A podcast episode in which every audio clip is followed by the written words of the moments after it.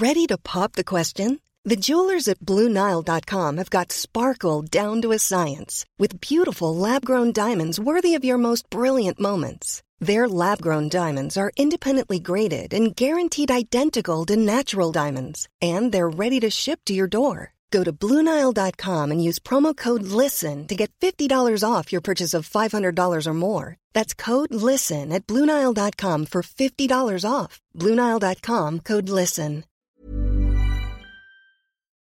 Dear listeners, good morning and welcome to Comme d'Archi, the podcast that opens the doors to the fascinating world of architecture. For newcomers, let me introduce myself.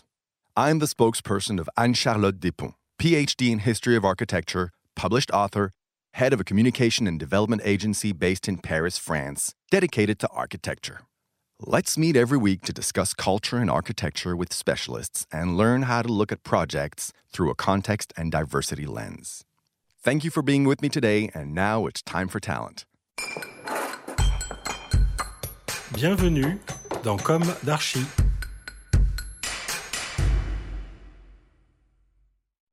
Hello, dear listeners. This is Esther, and I am delighted to come back to you today on behalf of Anne Charlotte. We come together around a resort subject with something special, historical, coastal, and magical. The subject is the Monica Capelle project located in the marvelous town of Cassis in the south of France.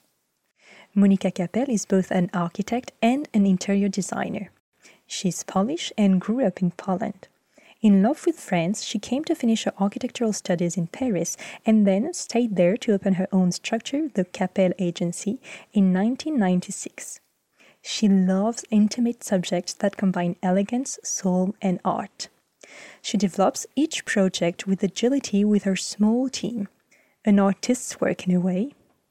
Let's meet her again today for the refined work she did for the Hôtel Les Roches Blanches in Cassis.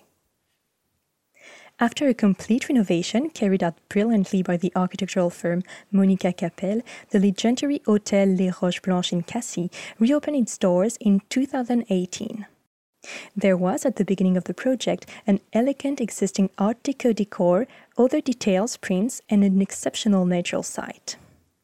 The place had fallen into disuse and needed to be completely rehabilitated. Today, the hotel embodies a luxurious and refined French art of living. In her project, Monica Capelle undertakes what has never been done before to renovate the hotel in its entirety, i.e., to restore each of the 2,400 square meters distributed in buildings of different periods and styles. The goal? To increase the hotel's capacity and make the rooms modular to create suites or even workspaces to open the hotel even wider to the garden and the sea so as not to lose any of the magnetism of the place.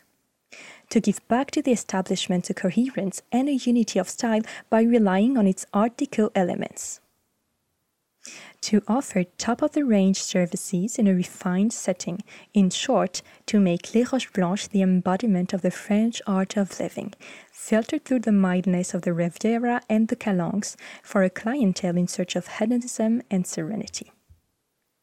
By converting the house formerly reserved for the staff, several rooms used as sheds, and the attic, the architect increased the hotel's capacity from 24 to 36 rooms and suites by enlarging the openings, windows, and bay windows, by creating new terraces or extending the existing ones, and by making the roof terraces accessible, Monica Capelle reinforces the interaction with the outside and reveals a cinemascope view on the sea. The reception, relaxation, and dining areas have all been redesigned and enhanced. The reception area communicates freely with the lobby, which opens onto the former restaurant, which has been converted into a huge lounge bar with windows overlooking the garden and the sea. Thus, upon arrival, the visitor is irresistibly drawn to the sea a new, more intimate restaurant, a bar on the terrace, another in the garden, a library slash projection room that can be privatized, and a luxurious spa with hammam now completes the hotel's facilities. Outside, a second swimming pool, a huge black mosaic overflow pool built on the rocks right on the Mediterranean Sea, invites you to take a swim punctuated by the spectacle of boats leaving or joining the port A small private terrace offers the opportunity to dine while enjoying the insolent sunset on the Cap Canaille, while at the reception level, another terrace welcomes the hotel's external clientele eager to rediscover the place. The Art Deco style has a common thread. To give the Roche Blanche a new look and unity, Monica Capelle was inspired by the 1920s ornaments that still exist and revisited the style with modernity. Like leitmotifs, the original wrought iron railings now adorn the counters of the two bars, inside and out, as well as the carpeting in the corridors that serve the rooms. The initials RB from the balustrade adorn an elegant stone mosaic in the hotel's entrance and elevator floors. Monica Capelle borrows from the roaring twenties with coffered ceilings, chrome and glass chandeliers and wall light, black granite floors with brass inserts, wallpaper with palms and gold prints, velvet, walnut and rosewood sofas and seats, with period armchairs, vases, prints and paintings found for the color palette. The decorator gives free rein to her desires. In a nod to the Riviera, the lounge bar is decorated in bright blue and the restaurant in lemon yellow, while the lobby, under the sign of the peacock, is in green and gray. Each room is decorated with an elegant headboard in brass and black lacquer, inspired by Art Deco geometric decorative panels.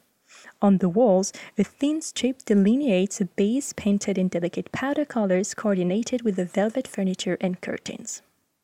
With the same attention to materials, the bathrooms are dressed in white marble or limestone and black granite. By subtly mixing historical references, custom made, and contemporary furniture, Monica Capelle succeeds in creating a luxurious decor without ostentation but with an extra soul, in line with the mythical hotels of the Riviera. In 2021, Monica is working on a new building next to the main building it should eventually accommodate nine suites. Thank you for listening. This was Esther for Anne Charlotte. Let's meet again soon for a new episode in English.